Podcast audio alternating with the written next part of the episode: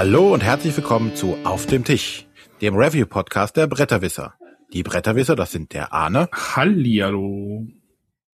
der Matthias Hallo, Halli. und ich bin der René. Hallo. Ja, jetzt sind wir schon bei Folge drei zu unserem Review-Podcast angekommen.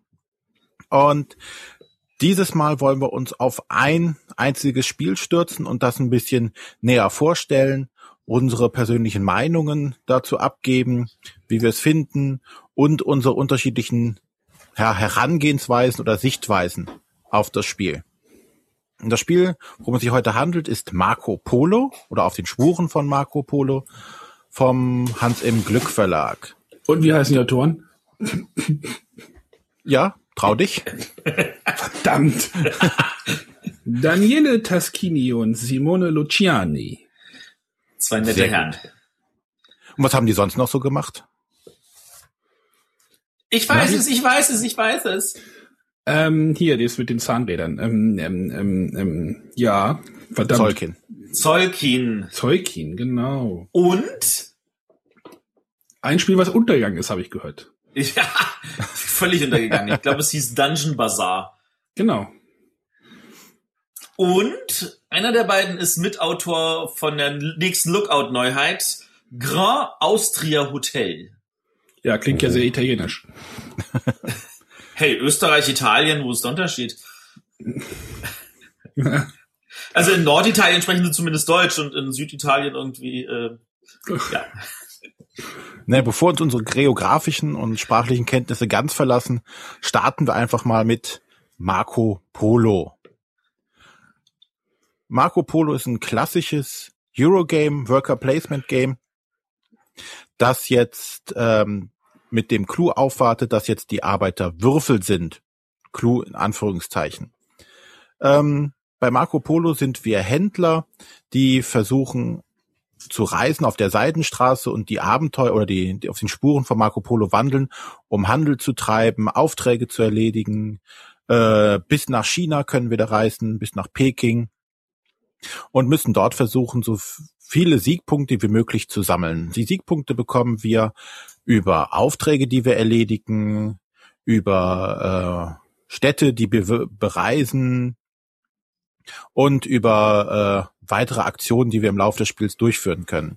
Das Spiel geht über fünf Runden und wer am Ende der fünf Runden die meisten Siegpunkte hat, ist der Gewinner. Äh, eine grundsätzliche Runde beim Marco Polo läuft so ab. Zu Beginn ähm, würfelt jeder mit fünf Würfeln seiner eigenen Farbe, äh, die dann die Arbeiter oder die Aktionsmöglichkeiten darstellen. Wobei es hierbei ist, dass je höher der Wert ist, desto besser ist meistens die Aktion, die man ausführen kann. Hm, Ja. Ja, wenn man auf den Markt geht, ja. Oder Ja, eine Stadt. Naja, es behindert einen aber auch dann wieder später. Also da kommt es ja wahrscheinlich gleich noch zu. Genau, da die die Auswirkungen des Ganzen kommen wir später zu. Und wenn man am Zug ist, kann man halt äh, eine Aktion machen und mehrere Nebenaktionen, aber die Hauptaktion ist immer, ich habe verschiedene Aktionsfelder, das ist zum Beispiel ein Markt oder äh, ich kann reisen oder ich kann neue Aufträge annehmen. Und dort muss ich ein bis zu drei Würfeln einsetzen und kann dann diese Aktion ausführen. Wenn ich mehr als einen Würfel aussetz, äh, einsetze, zählt der niedrigste Wert dieser Würfel, also wenn ich zum Beispiel eine 3 und eine 2 irgendwo einsetze, ist der die 2 der Würfel, der zählt und das bestimmt die Stärke der Aktion. Wie eben angesprochen bei einem Markt ist es dann so, dass ich dann weniger Waren bekomme. Wenn ich eine 1 habe, ähm, habe ich eine 6 gelegt, kriege ich halt entsprechend mehr Waren. Das ist die, die Stärke, die das ist. Oder wenn ich reisen möchte, kann ich mit einer höheren Zahl mehr Felder auf dem Spielplan zurücklegen als mit einer kleinen Zahl. Und so ist es auch bei den Aufträgen. Wenn ich eine hohe Zahl lege, kann ich mir die, aus dem ganzen Aufgaben oder Au- äh, Aufträgebereich was nehmen und nicht nur die ersten beiden zum Beispiel. Ähm, das neben dieser Hauptaktion, das ist das Würfel einsetzen, kann ich halt äh, noch verschiedene Nebenaktionen ausführen oder Zusatzaktionen ausführen. Das ist sowas zum Beispiel wie, wie Aufträge ausführen, wo ich dann Siegpunkte und wieder Geld oder Waren zurückbekomme. Äh, ich kann Kamele, die eine der Waren sind, einsetzen, um ähm, Würfelwürfe zu verändern. Also ich habe neben dieser Hauptaktion noch verschiedene Nebenaktionen, die ich machen kann. Ähm, der Clou oder was heißt Clou, aber ein bisschen was Besonderes ist, wenn ein Feld besetzt wurde, ist es nicht gesperrt für mich. Ich kann also meine Arbeiter oder meine Würfel weiterhin auf dasselbe Feld einsetzen, muss sie dann quasi auf die Würfel des Mitspielers legen, ähm, muss aber dadurch eine Strafe bezahlen. Und die Strafe ist in Höhe der Augenzahl, die ich jetzt drauflege. Also lege ich eine Eins drauf, muss ich ein Gold als Strafe bezahlen. Lege ich eine Sechs drauf, um dann eine höherwertige Aktion durchzuführen, kostet mich das Ganze sechs Gold als Strafe. Aber wie gesagt, der Fel äh, das Wert, äh, das Feld ist nicht blockiert, wenn es ein anderer schon besetzt hat. Ähm, ja, und so läuft das Ganze dann über fünf Runden. Ähm, der Rundenzähler ist, sind hier in Anführungszeichen die Aufträge, wenn die Aufträge werden in fünf Blöcke aufgeteilt oder fünf Stapel aufgeteilt und jede Runde wird ein Stapel genommen und als neue Aufträge hingelegt. Nicht erledigte Aufträge kommen weg. Nach den fünf Runden gibt's halt noch eine Endabrechnung. Da sind, äh, werden zum Beispiel die meisten, wer die meisten Aufträge hat, bekommt noch Bonuspunkte. Die bereisten Städte, äh, dafür bekommt man Bonuspunkte. Ähm, da hat man so, so, so Auftrags- oder so, wie heißen das, Auftragskarten? Ja, Aufträge sind es nicht, aber es sind so Ziele, die man auf der, auf dem Plan erreichen muss, um dort ein Kontor zu eröffnen. Kontorboni. Nee, Kontorboni sind es nicht. Äh, ja, auf so, jeden so Fall, Ziel, so, so Zug um Zug Zielkarten. Genau, zu, genau Zielkarten heißen sie, glaube ich, auch. Dafür bekommt man noch Bonus. Und am Schluss werden halt die Punkte gezählt und dann bekommt man, gewinnt der, der die meisten hat. Ähm, ja, eine Besonderheit, also das war jetzt der grobe Spielablauf. Jetzt kommen wir mal zu den ganzen Besonderheiten, die das Spiel etwas hervorheben von den anderen Spielen. Das ist einerseits die Spieler, äh, Karten, also die, die Personen, die man übernehmen kann. Weil hier ist es tatsächlich so, dass jeder Spieler eine Rolle übernimmt, die eine Regel komplett außer Kraft setzt oder kaputt macht. Das ist auch, glaube ich, das, was das Spiel äh, ja in vielen Augen so besonders macht, oder besonders in Anführungszeichen, aber dem eine gewisse Note verleiht, weil halt wirklich diese Regeln kaputt sind. Es gibt eine Person oder eine Rolle, wo ja. man zum Beispiel nicht würfeln muss. Man darf am Ende, äh, man darf bestimmen, welche Augenzahl man hat. weiß gar nicht, darf man das am Anfang oder während man den Würfel setzt? Wenn man den Würfel setzt, sagst du einfach, ich setze da folgende Zahl. Ja. Das also ist immer, das ist immer besonders lustig, wenn man irgendwie mit Leuten spielt, die sagen, oh, Strategiespiele mit Würfeln finde ich irgendwie blöd. Dann drückt man den Spieler einfach irgendwie diese Charakterrolle in der Hand und dann sagst du, hier, kannst du setzen, was du willst, brauchst nicht würfeln, alles gut. Genau, und ähm, dann gibt's Leute, die äh, hinterlassen in jedem Kont äh, jedem Kontor, äh, jedem Ort, wo sie langlaufen, automatisch ein Kontor und müssen dort nicht anhalten. Äh, es gibt Leute, die kriegen jede Runde Geld dazu. Also wirklich Aktion, wo man denkt, hey Moment, wenn der nicht würfeln muss, dann ist doch das Spiel kaputt, das ist doch unfair. Der gewinnt doch automatisch. Und so ist es halt nicht, weil die alle die Regeln in Anführungszeichen kaputt machen. Und alle ähm, Rollen eine Besonderheit haben, die ja sehr, sehr unterschiedlich sind. Hinzu kommt bei dem Spiel noch, dass es eine unglaubliche Variabilität hat.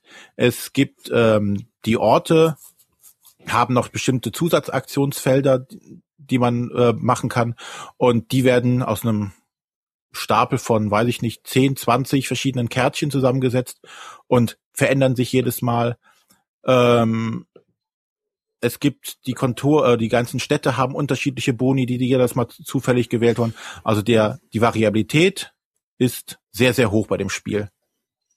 Und dadurch wahrscheinlich auch der Spielreiz. Also es dabei. gibt, ich kann das ja mal sagen, es gibt 31 Stadtkarten, verschiedene Stadtkarten, die man auf die Städte liegen kann und pro Spiel kommen irgendwie nur neun davon vor. Also neun packt man ins Spiel und äh, ja, da spielt er natürlich drin äh, die Rolle, wo sind diese Stadtkarten und äh, ja, welche sind es überhaupt? Also das ist unglaublich. Man kann halt mit den gleichen Karten spielen, man kann die einfach unterschiedlich verteilen und schon hat man wieder ein komplett anderes Spiel und das ist unglaublich. Genau. Ja, ich denke, ich noch irgendwas groß vergessen beim Überblick jetzt auf das Spiel? Ich glaube jetzt nicht. Ähm, ja, und dann kommen wir jetzt mal zu unseren Eindrücken, wie uns das Spiel gefallen hat, gefällt. Und da darf der Arne jetzt mal einfach mal seine Eindrücke positiv oder auch was auch negativ ihm aufgefallen ist, kurz, äh, kurz erklären. Du meinst jetzt aus Sicht von meiner, äh, von, mein, von meinem Ruf äh, oder ich, ich kann ja sagen, dass ich erstmal ein bisschen vorsichtig war, als dieses Spiel rauskam und ich wollte es eigentlich erst nicht haben, weil ich dachte, es liegt so ein bisschen hart an der Grenze bei mir, dass es zu komplex ist. Ich habe auch das Zeug nie gespielt.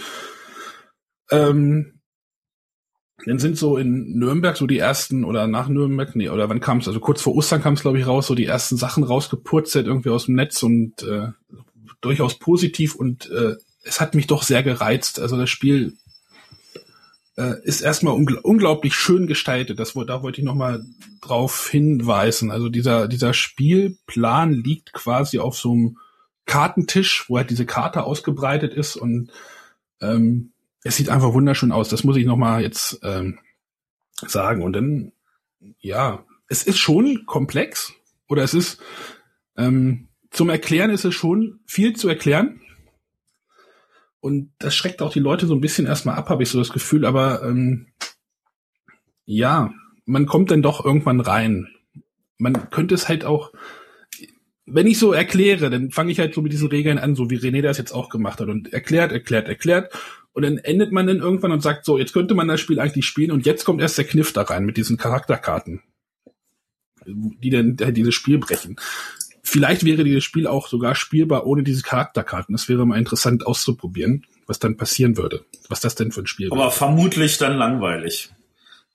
Verm vermutlich, aber es würde, ich glaube, es könnte funktionieren. Vielleicht wäre hilfreich zum Einführen der Regeln. Ne, weil du dann sagen musst, jeder hat halt macht halt immer das, kann das immer dasselbe machen. Es gibt halt keine Spezialaktion in dem Sinne, weil sich alle müssen würfeln. Nicht, nicht einer muss nicht würfeln und kann seine Würfel frei setzen zum Beispiel. Aber, aber da muss ich jetzt widersprechen, ehrlich gesagt. Weil ich glaube, dass das zum Einführen der Regeln überhaupt nicht hilfreich ist, weil äh, die Leute stehen da und sagen, ja, was mache ich denn jetzt eigentlich? Und da ist es echt, echt hilfreich, dass wir diese Charaktere haben, weil die geben einem Spieler nämlich schon mal so, was mache ich denn jetzt? Oh, ich habe zwei Figuren zum Reisen. Ich will also reisen. Oh, naja, dafür hast du, da, dafür hast du doch aber auch erstmal diese Zielkarten, die dich ja auch noch mal irgendwie so ein bisschen steuern. Du hast ja diese Zielkarten, ja, wo du sagst, ja, ich, muss, ich muss irgendwie nach Karachi und dann versuche ich da hinzukommen. Ja, da, da, okay. auch, da hätte ich halt auch noch einen Kritikpunkt, den ich so ein bisschen, ich weiß nicht, ob ich den jetzt anbringen soll. Ähm, ja, mach das.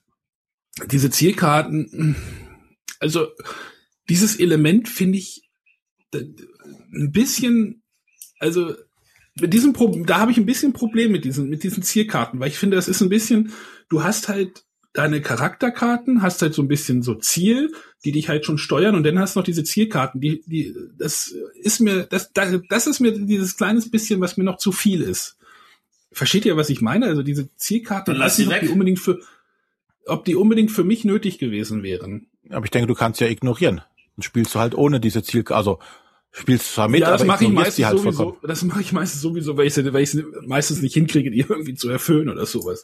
Man muss ja irgendwie mit diesen Zielkarten irgendwie maximal vier Städte, manchmal hat man auch das Glück und muss nur drei bereisen. Ähm, aber ja. Das ist ja, das ist ja der, einer der großen Vorteile, die ich halt bei dem Spiel sehe, ist, dass du tatsächlich so viele Möglichkeiten hast, äh, Siegpunkte zu machen, und du kannst auch oder musst quasi auch sagen, den Teil, den lasse ich jetzt raus. Wenn die Punkte, die ja durch Zufall mit rauskommen, die nehme ich mit, aber ich konzentriere mich jetzt nicht darauf, alle meine Ziele zu bereisen. Ja, aber das kann auch ein bisschen überfordernd wirken, weil du halt so viele Möglichkeiten hast. Gehst du jetzt am Anfang die Nordroute, gehst du über den Süden, gehst du durch die Mitte, gehst du nach da, gehst du nach da. Ich habe zum Beispiel auf der BerlinCon ein Spiel gespielt, da musste ich mir, da war ich dann irgendwie in Peking angekommen und musste mir überlegen, ob ich jetzt nach unten nach, nach Sumatra gehe um diese drei, also in Sumatra in der Stadt liegen drei Stadtkarten, die halt mehr Möglichkeiten haben für die Würfel. Oder gehe ich halt wieder irgendwie Richtung Wüste und versuche halt meine Zielkarten zu erfüllen. Das war dann so eine ziemlich knifflige Entscheidung. Da habe ich wirklich lange überlegt und dass das Spiel neigt halt auch dazu, dass es so ein bisschen in diese, ähm, dass die Leute sehr lange grübeln, weil ähm, der BerlinCon war irgendwie mein, meine Spielerfahrung doch durchaus länger, als ich sie bei uns am heimischen Spieltisch hatte. Vielleicht lag es auch daran, dass meine beiden Mitspieler für diesen äh, Cup da irgendwie mitgespielt haben und versucht das meiste daraus rauszuholen aus dem Spiel und die meisten Punkte, aber ähm, es, es zog sich doch ein bisschen und das Spiel kann sich ein bisschen ziehen. Das möchte ich jetzt nicht irgendwie zurückhalten. Ja, ja aber aus, aus meiner Sicht, ich weiß nicht, wie das bei euch ist. Aber dein Eindruck ist grundsätzlich positiv vom Spiel. Ja, er ist positiv, liegt aber bei mir wirklich hart an der Grenze von dem, was ich komplex, äh, komplexitätsmäßig irgendwie äh, spielen möchte. Es, es neigt schon fast dazu, anstrengend zu werden. Also dieses Reisen, man sollte ja pro Zug einmal reisen oder pro Runde einmal reisen und das ist manchmal echt anstrengend, da irgendwie das hinzu, hinzubekommen.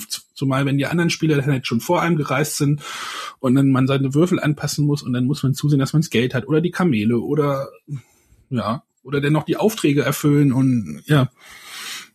Ja, genau es, das ist wahrscheinlich auch das Ziel des Spiels. Was, dass es anstrengend ist? Ja, ich denke, wobei ich es, ich bin ja eigentlich derjenige, der immer sagt, ein Spiel ist, das ist mir zu anstrengend. Die meisten Stefan Feld Spiele zum Beispiel sind mir zu anstrengend. Und äh, irgendwie hatte ich hier nicht das Gefühl. Vielleicht lag es an, an der Art und Weise, wie wir das angegangen sind, weil wir sind da, haben das erst zu zweit gespielt und äh, wir sind beides dann Spieler, die es eher aus dem Bauch heraus spielen und nicht äh, Ewigkeiten dran sitzen und grübeln.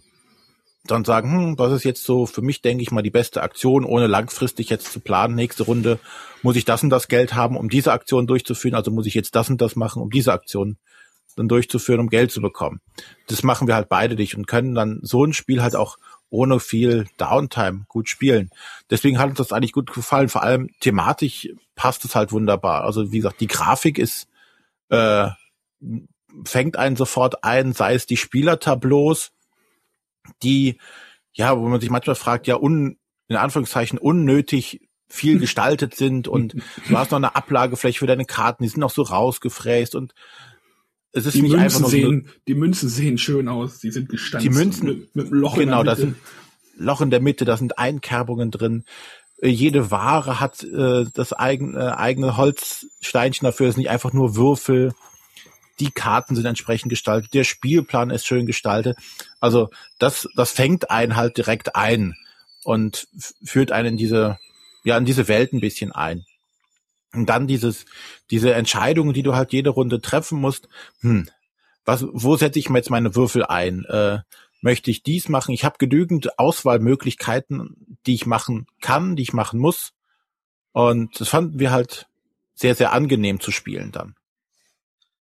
Wie siehst du das, Matthias? Ja, ja, ähm, oh oh. ich glaube, jetzt holt ich glaube, jetzt komme ich doch mal so ein kleines, also äh, grundsätzlich, ich bin ja voll die Zielgruppe für dieses Spiel. Und zwar wirklich voll. Das ist ein angenehmes Eurospiel. Das hat einen entsprechenden äh, interessanten äh, Aufbaufaktor. Es hat schöne verzahnte Elemente. Äh, es hat äh, WTF-Momente, wo man sagt, mein Gott, wie kann dieses Spiel so gemein sein? Und es hat vor allem, und sowas liebe ich ja total, äh, so Elemente wie diese Charaktere, die jedem Spieler eine andere mächtige Fähigkeit geben, äh, die man dann einfach versuchen muss auszunutzen und auszuspielen. Ansonsten hat man nämlich bei diesem Spiel wahrscheinlich verloren. Und ja, du musst halt die Charaktere schon, du musst halt die Charaktere schon spielen, wie sie gewollt sind, dass man sie spielt. Also es gibt halt irgendwie diesen einen, der irgendwie von Oase zu Oase sich teleportieren kann und das, äh, du musst dann halt reisen. Also du kannst dich dann auch, du darfst dann keine andere Taktik fahren, du musst dann einfach reisen, reisen, reisen. Genau.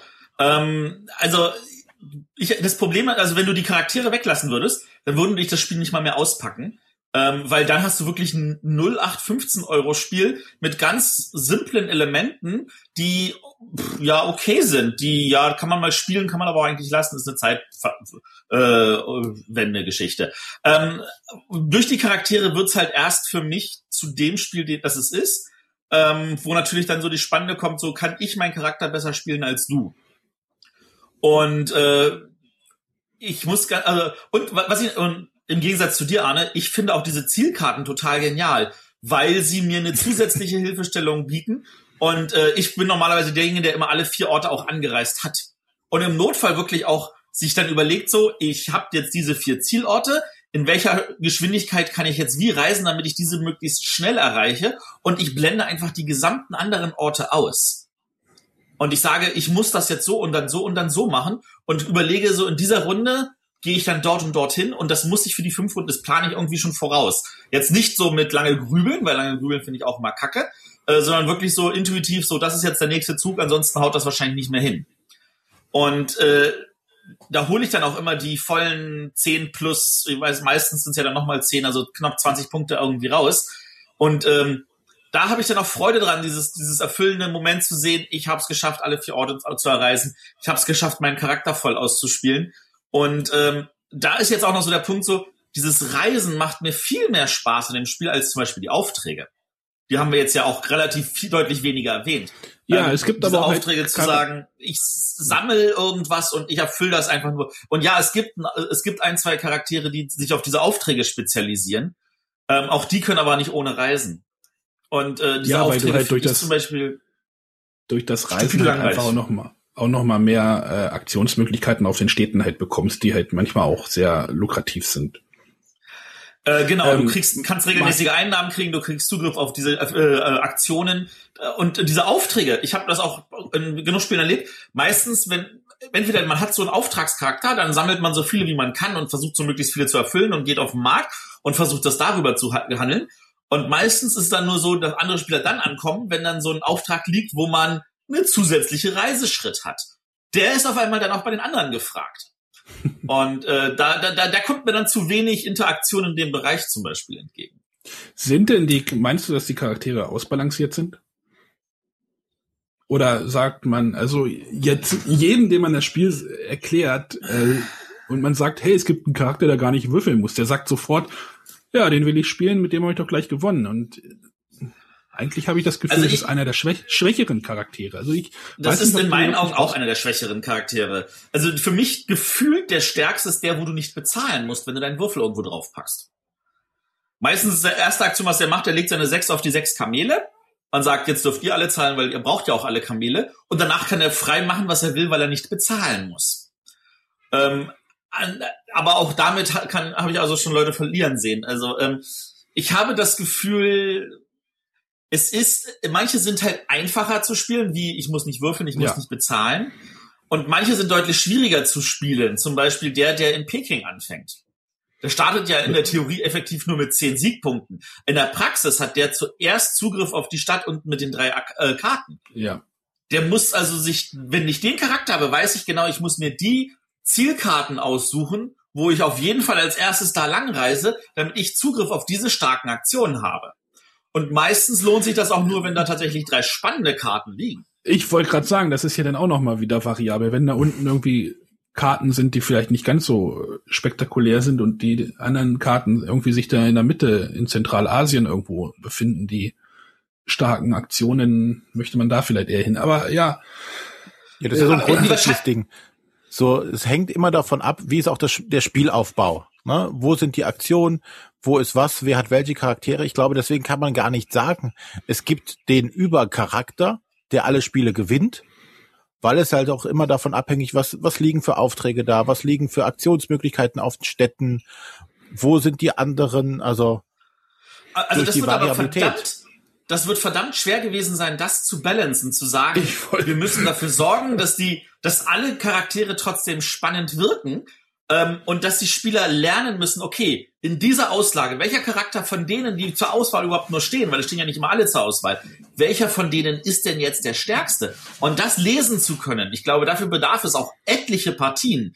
So viele habe ich definitiv noch nicht gespielt. Also ich bin vielleicht bei 10, 12 Partien.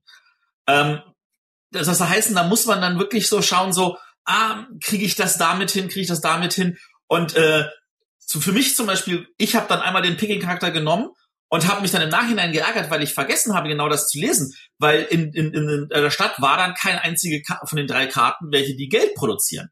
Wenn davon eine gewesen wäre, die Geld produziert hätte, dann wäre ich den anderen wahrscheinlich in 0, nichts davon gelaufen, hätte ohne Ende die gesamte südliche Strecke bereisen können, nämlich da, wo man immer Geld bezahlen kann, und hätte dann irgendwo anders weitermachen können und hätte wahrscheinlich sogar alle elf Häuser bauen können. Ähm, einfach nur, weil ich auf die, an die Geldaktion rankomme. Aber das muss man lesen können. Und äh, ich glaube, das, da, da, da müssen natürlich Spieler die Durchhaltekraft haben zu sagen, ja, ich spiele das jetzt nicht nur einmal, um zu gucken, wie die Regeln funktionieren, sondern ich habe Freude daran, diese, diese, dieses Spielfeld zu lesen und äh, die, meine Mitspieler zu lesen und zu gucken, welche Aktion ist wann die wichtigste und das auch noch alles angepasst darauf, was ich für zufällige Würfel ziehe, falls ich nicht diesen Charakter habe, der nicht würfeln muss. Ja, ich denke auch, dass, dass das so einem den in den Vielspielern schon sehr stark entgegenkommt, dass du hier wirklich ein Spiel hast, was du oder wo du dran wachsen kannst. Das kannst du lernen. Da kannst du besser drin werden, indem du das entsprechend ja. lesen kannst. Aber gleichzeitig kannst du es halt auch in unregelmäßiger Form spielen, wenn du halt nicht diese, dieses strategische Element haben willst, wo du langfristig planen willst, sondern wo du einfach auch drauf losspielen kannst. Du kannst trotzdem Spaß mit dem Spiel haben.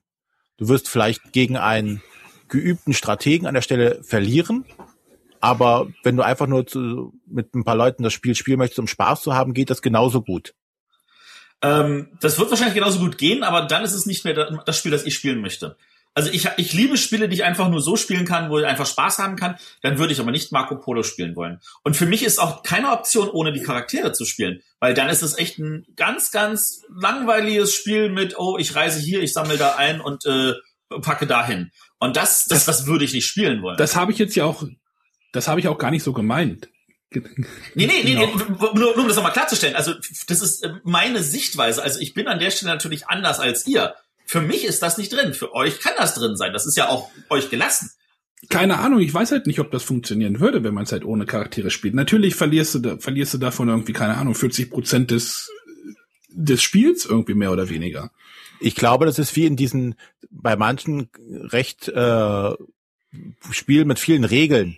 Hast du ja manchmal auch so, das heißt, okay, man spielt hier erstmal die Einsteiger-Variante, wo halt viele der Regeln weggelassen werden äh, um dann praktisch das, den Grundablauf des Spiels zu kennen, wo, wie setze ich was, wie mache ich was, wie setze ich was ein, um dann zu sagen, okay, jetzt eröffnen wir das volle Spiel, die Grundfunktionalitäten genau. kennst du jetzt alle und jetzt, da, jetzt beginnt der Spaß erst richtig. Ja, ich denke nicht, dass man grundsätzlich das Spiel ohne, ohne Charaktere spielen sollte, aber um Leute in das Spiel reinzuführen, denen die Regeln den Ablauf klar zu machen. So setzt du eine Würfel ein, dann ziehst du hier, da und da, kannst du Aufträge erledigen. Aber ganz ah, ehrlich, dauert das Spiel halt, nicht halt, dafür halt, zu lange?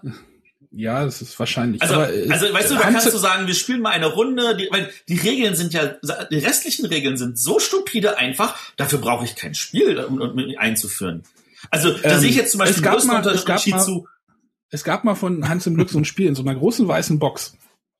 Du weißt, welches Paläste von Carrara, darauf wollte ich auch gerade hinauskommen. Genau, da gab es, was wäre denn, wenn jetzt Hans im Glück dieses auf den Spuren von Marco Polo rausgebracht hätte und diese Carre äh, Carrera, äh, oh Gott, diese Charaktere Carrara. einfach, einfach in so einen Umschlag reingepackt hätte.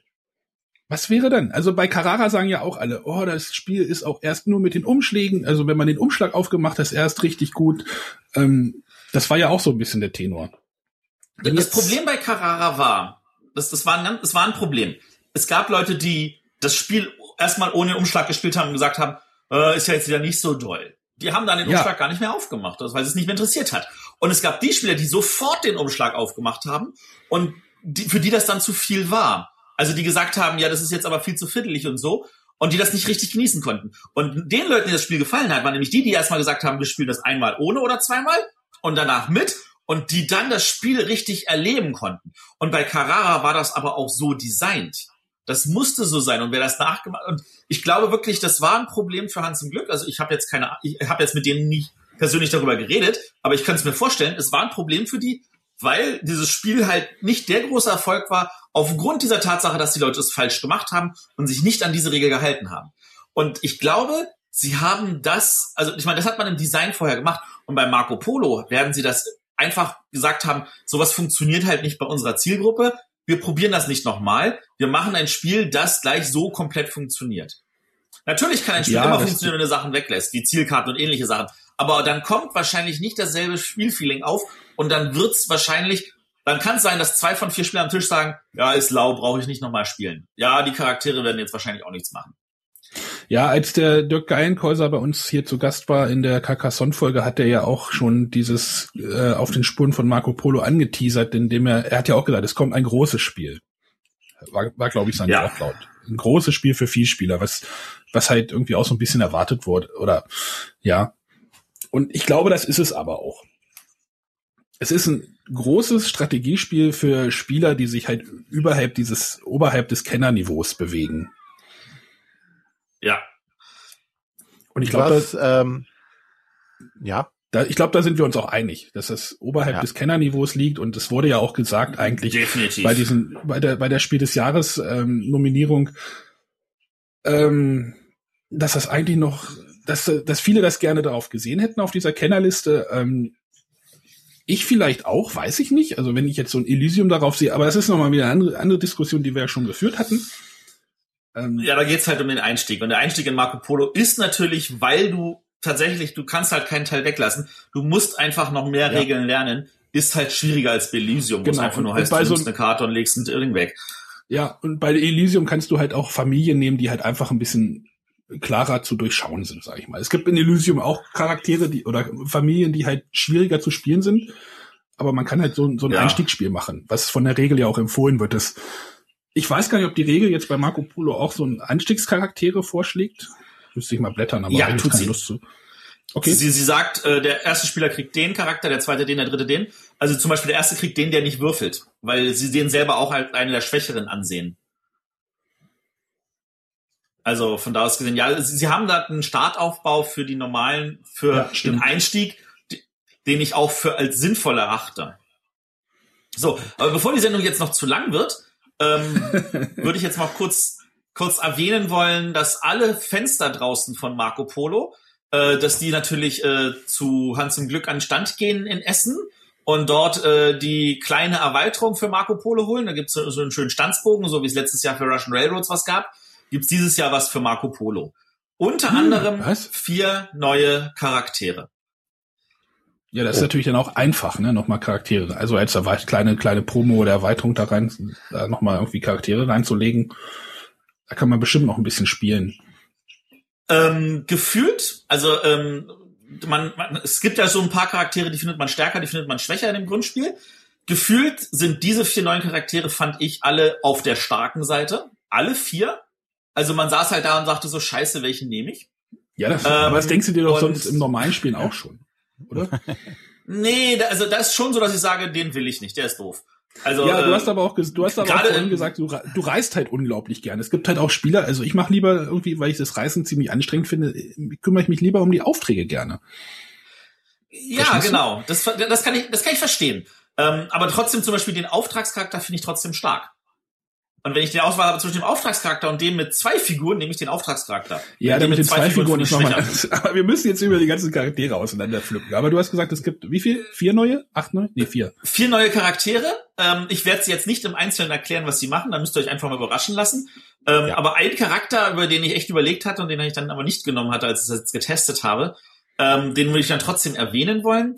Und zwar ist das ein Charakter, der bekommt, äh, wenn der am Anfang ausliegt, dann legst du zusätzlich sechs von diesen Städtekarten, das ist ja ein dicker Stapel Städtekarten, der nicht benutzt wird, legst du aus und die bekommst du mit diesem Charakter zu dir hingelegt.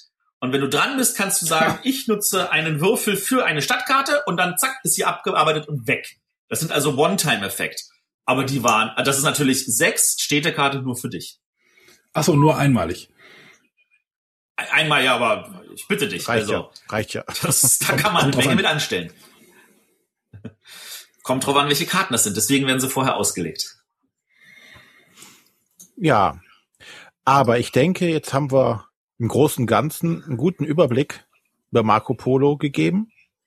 Ich denke, wir, man hat erkannt, wer welche Konzepte mag. René, wie Was? siehst Der, du das denn? der Ameritrash-Spieler, Ja, ich wollte gerade sagen, du als Ameritrash-Spieler hast überhaupt nicht gesagt, wo für dich das Thema ist. Ich dachte, du gehst auf das Thema ein. Hab ich Ja, doch das ist eben. pff, ja, du kannst es aus dem Bauch spielen, hast du gesagt. Also ich hätte jetzt erwartet, dass du sagst, es ist mir zu Nein. abstrakt und da sehe ich ich, habe gar gesagt, die kein Thema. Münzen, das, das Material ist super, äh, fängt einen direkt in diese Ja, Atmosphäre ein.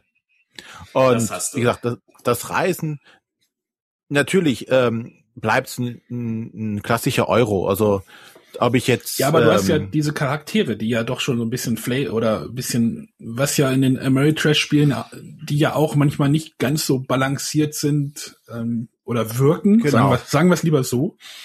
Und hier ist das ja auch so ein bisschen, dass die, man, dass jeder auch so eine Rolle noch spielen kann. Das, Und ich habe nicht das, Gef das Gefühl, dass ich jetzt hier irgendwo eine aufgesetzte Regel habe. Na, natürlich kann man das ja. sagen mit den Würfeln. Ähm, das hat thematisch jetzt keinen Sinn, aber so die Aktion, die ich mache, äh, ich muss reisen, dafür muss ich Geld bezahlen, auf dem Markt muss ich Geld bezahlen für Sachen hier und dort, das passt schon alles. Also das hat, das hat mich da schon eingefangen an der Stelle und mir auch Spaß gemacht. Und das ist ja das Entscheidende, dass es dann im Endeffekt dann auch Spaß macht, die Aktion. Ja. Von daher als, auch als Ameritrash-Spieler bin ich da von dem Spiel sehr, sehr positiv beeindruckt. Da hat der Hans im Glück Verlag einen guten Job gemacht, können wir wohl sagen, oder? Ja. Und ich denke auch, die haben jetzt hier das, das, das Rad nicht neu erfunden. Ähm, aber sie haben. Ja, mh, mm, also. Und wie man auch bei Russian Railroad sagen musste, ne, das war ja auch nichts Neues. Da war nicht da die Innovation schlechthin der Spiele, aber es war ordentlich gemacht. Es hatte alles zusammengepasst. Es waren keine groben Patzer drin, wo man sagen könnte, oh Gott, das Spiel ist jetzt kaputt. Aber also was natürlich neu ist, ist die Komposition dieser Elemente. Und genau. da ist, wie bei Russian Railroads, ist das natürlich hier äh, höchste Güte, ja. Genau, und das meine ich. Und sie haben halt nicht gesagt, okay, mit den Würfeln machen wir jetzt was ganz Spezielles. Also Würfel als Arbeiter ist jetzt auch nichts Besonderes. Dass, dass der Zahlenwert, der auf dem Würfel ist, eine besondere, also die, die Stärke der Aktion ist auch nichts Besonderes. Also die Elemente gibt's alle schon. Sie haben sie jetzt nicht neu erfunden, dass man, weiß ich nicht, den Würfel auf die Seite legen muss und oder nur auf die Spitze stellen darf, um eine Aktion auszuführen. Aber sie passen halt zusammen, ne? Da, da ist halt gute Handwerksarbeit drin. Und ich glaube, das, das merkt man und äh, das macht die Qualität des Spiels aus. Ist ja fast hier ein Jubel, ja. Jubelgeschrei hier bei uns. Nein. Wir können abschließend, glaube ich, sagen, dass wir, dass wir alle das Spiel gut finden und dass es allen Spaß gemacht hat. Was ja schon nicht immer der Fall ist. Ja, also das mein Problem zum Beispiel ist, ich finde das Spiel gut, es macht mir Spaß, aber trotzdem wäre das zum Beispiel etwas, was ich, ähm, wo es einfach ein Dutzend Spiele gibt, die ich sofort lieber spielen würde. Und das ist, das ist schwierig zu erklären, vor allem wenn man bedenkt, dass dieser Jahrgang eigentlich gar nicht so reich an anspruchsvollen Spielen war. Ja, also für, für bevorzugen. Äh, ich würde sofort lieber eine Runde Orléans spielen, ich würde sofort lieber eine Runde Elysium spielen. Ähm, Staufer? Von da aus gesehen, aber, aber wenn es auf den Tisch kommt, ich würde nie Nein sagen, und ich würde trotzdem sofort sagen, geil und äh, dann dieses irgendwie machen. Also das, das ist so, so dieses, diese Ambivalenz, die mir dieses Spiel entgegenbringt. Also ich muss da auch Lust also, zu haben. Also immer geht das, glaube ich, bei mir nicht. Also man muss sich ja auch schon ein bisschen Zeit nehmen. Dafür, darüber haben wir ja noch gar nicht gesprochen. Also es steht, glaube ich, auf der Packung irgendwie 20 bis 25 Minuten pro Spieler. Ähm, wenn solche, äh, wenn solche nee. Angaben, doch steht, die Schachtel liegt neben mir. Ja, ja aber, aber wenn, halt wenn, wenn solche, wenn, wenn solche Angaben auf der Schachtel stehen, bedeutet es für mich, das Spiel könnte länger dauern. Egal mit wie vielen Leuten ich es spiele. Aber das, das, ja, die Zielgruppe halt will das hier, welchen, von wel, mit welchen Spielern du spielst. Ne? Wenn du halt mit diesen Strategen spielst, die lange über Züge nachdenken und darüber das versuchen, wirklich bis ins Kleinste zu optimieren, dauert's länger. Wenn du aber Leute hast, die das Spiel kennen und äh, auch einen schnelleren Spielstil grundsätzlich haben, kommst du mit diesen 25 Minuten oder eine Stunde bei einem Zwei-Personen-Spiel aber gut hin. Ja. Also länger als eine Stunde haben wir nicht gebraucht bis jetzt. Äh, zu zweit habe ich es auch in unter einer Stunde geschafft. Na, Locker. Ne, da denke ich halt einfach, hängt halt von den Mitspielern ab. Ne? Wenn du halt wirklich sagst, die Strategen brauchen länger. Die möchten, möchten es ja optimieren, die möchten ja auch länger spielen da dran. Oder die Wettkampfteilnehmer. Ja, das sind die, die gewinnen, also die es optimieren wollen, das Maximum rausholen wollen aus den Zügen. Da gibt's ja nicht so viele, das ist ja das Problem bei dem Spiel immer wieder. Sind ja nur fünf Runden. Ja, es sind nur fünf Runden. Es, ist, es drückt manchmal ein bisschen. Also man denkt, wenn man dann doch im Spiel drin ist und dann, oh, es ist ja schon die vierte Runde, so viel ist ja jetzt nicht mehr. Das geht dann ja. doch irgendwie schnell. Also es ist komisch irgendwie. Aber ich glaube, jetzt können wir doch noch mal zum Fazit. Also wir waren ja schon drin im Fazit. Genau. Aber ich denke, es hat uns allen gefallen. Wir würden es grundsätzlich jederzeit spielen. Genau. Es ist, es ist nicht der leuchtende Stern am Himmel, sagen wir mal so, oder? Es ist, es ist nicht der hellste Stern. Also es ist, ähm, ich weiß halt nicht, wie das in fünf Jahren ausschaut. Also ich meine, man sieht an Russian Railroads, dass jetzt dadurch, dass eine große Erweiterung dazu kommt, ähm, dass das also wirklich ein Highlight war. Ähm, ich weiß nicht, ob Marco Polo das auch in zwei Jahren noch ist. Äh, wenn mhm. es das ich, ist, dann haben wir uns schon. vielleicht an dieser Stelle vertan. Ähm, Nein, wenn es schon. das nicht ist, dann es ist manchmal auch schwierig. Also zum Beispiel äh, St. Petersburg, das ist ja dann auch aus dem Verlagsprogramm rausrotiert, weil es sich nicht mehr verkauft hat. Und das war, finde ich, auch ein Highlight, das eigentlich nie hätte rausrotieren dürfen. Aber das sieht vielleicht der Käufer anders. Und das haben sie dann halt jetzt auch nachgelegt. Und vielleicht wird das bei Marco Polo auch so kommen, vielleicht auch anders. Äh, ich, das Problem ist vielleicht an der Stelle auch einfach nur, dass die Konkurrenz für dieses Spiel in der Kategorie so hoch war dieses Jahr. Ähm, aber es ist definitiv ein, ein Highlight-Spiel, ähm, das äh, ich froh bin, auch äh, entsprechend oft gespielt zu haben. Ich glaube, Wir können ja dass, in einem Jahr noch mal gucken. Genau, ich glaube nämlich, eine dass große Erweiterung Mar gibt. dass Marco Polo einen längeren Atem hat als die Staufer zum Beispiel. Denn wo ist die Äh, Staufer-Erweiterung, ja. die Staufer-Promos? Von dem Spiel redet wirklich keiner. Also Ja. gefühlt, gefühlt äh, ist das Spiel ein bisschen untergegangen. Definitiv, wobei ich Staufer eigentlich total, also vom Spielerischen total spannender finde. Ja, ja. Ich glaube, Ja, das bin dann wieder nur ich. Auf den Knopf drücken hier. Genau. Okay, also ähm, ich denke, unsere, unsere Sichtweisen sind deutlich geworden. Ähm, man sieht, wir haben ja ein Spiel, mit einem Spiel zu tun, das tatsächlich verschiedenste Spielergruppen ansprechen kann, was auch ein positives Element ist. Äh, und äh, wir werden hoffentlich noch einiges sehen von Marco Polo und äh, vielleicht habt ihr ja auch eine andere Meinung zu dem Spiel oder könnt sagen, hey, wie kann man denn dieses Element übersehen? Was ist doch das Coolste, was Marco Polo ausmacht? Ähm, und wir reden hier von dem Spiel auf den Spuren von Marco Polo von Hans im Glück und nicht von dem Spiel auf den Spuren von Marco Polo von Ravensburger. Ach, das gibt schon mal mit den, auf den Spuren von. Ja, es gab schon mal ein Auf den Spuren von Marco Polo von Ravensburger, von Rainer Knizia.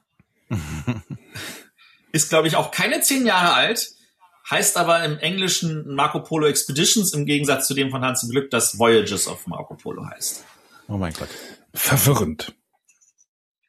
Ja, aber Ja, bevor wir das- jetzt noch mehr verwirren, Genau. Aber das war jetzt wir das, auf Kommentare. das war jetzt das dritte auf den Tisch Konzept, das wir irgendwie euch vorgestellt haben. Wir haben ja einmal den Autoren Rainer Knizia so ein bisschen vorgestellt, haben wir ja einmal die Seven Wonders Reihe so ein bisschen beleuchtet mit den ganzen Erweiterungen und jetzt haben wir uns ja hier quasi auf ein Spiel gestürzt. Jetzt ist die Frage, was mögt ihr denn jetzt von diesen Konzepten? Oder wir wollen eigentlich noch ein paar auch bleiben? vorstellen, oder? Ja, genau, also äh, könnt ihr mal überlegen, mögt ihr eins von diesen Konzepten mehr als die anderen oder mögt ihr vielleicht, dass es eine verschiedene Mischung ist? Und äh, vielleicht, also wie gesagt, wir haben noch ein paar Ideen, was wir ausprobieren können oder wollen. Ähm, wir sind natürlich auch, auch gern bereit, eins von diesen Konzepten nochmal zu wiederholen, äh, wenn ihr das entsprechend wollt oder wenn ihr sagt, wie wär's denn halt damit und so weiter. Wir sind dafür einiges offen. Also wir Genau, müssen wir aber sagen, hier dass, gerne ein bisschen rumexperimentieren. dass dieser Marco Polo äh, Aufnahme jetzt ein bisschen sch- äh, am schwierigsten war, sage ich mal, da jeder ja die- dieses Spiel gespielt haben muss und ähm, ja, das ist manchmal nicht so Ja. kompatibel mit allen. Genau, das ist also aber das, das wird wahrscheinlich am schwierigsten zu wiederholen sein vom Konzept her. Naja, es gibt schon einige Spiele, die wir auch alle gespielt haben. Ne, Matthias, wenn wir erstmal Betrayal on, the, Betrayal on the House on the Hill spielen oder sowas. In the House on the Hill. Äh, warte mal, warte mal. Arne wird erstmal Twilight Imperium spielen. Das muss René bestimmt auch noch spielen. Äh, ja. Theoretisch hätte ich sogar Gut. Spieler dafür. Aber ich Gut. Bevor wir das jetzt hier ausarten lassen, machen Wir danken euch, dass ihr bis zum Ende durchgehalten habt. René will sein Schleifchen machen. Wir sagen alle Tschüss. Und Tschüss. Äh, wir hören uns dann in einer Woche wieder. Alles klar. Genau, bis dann. Tschüss. Tschüss. Bye, bye.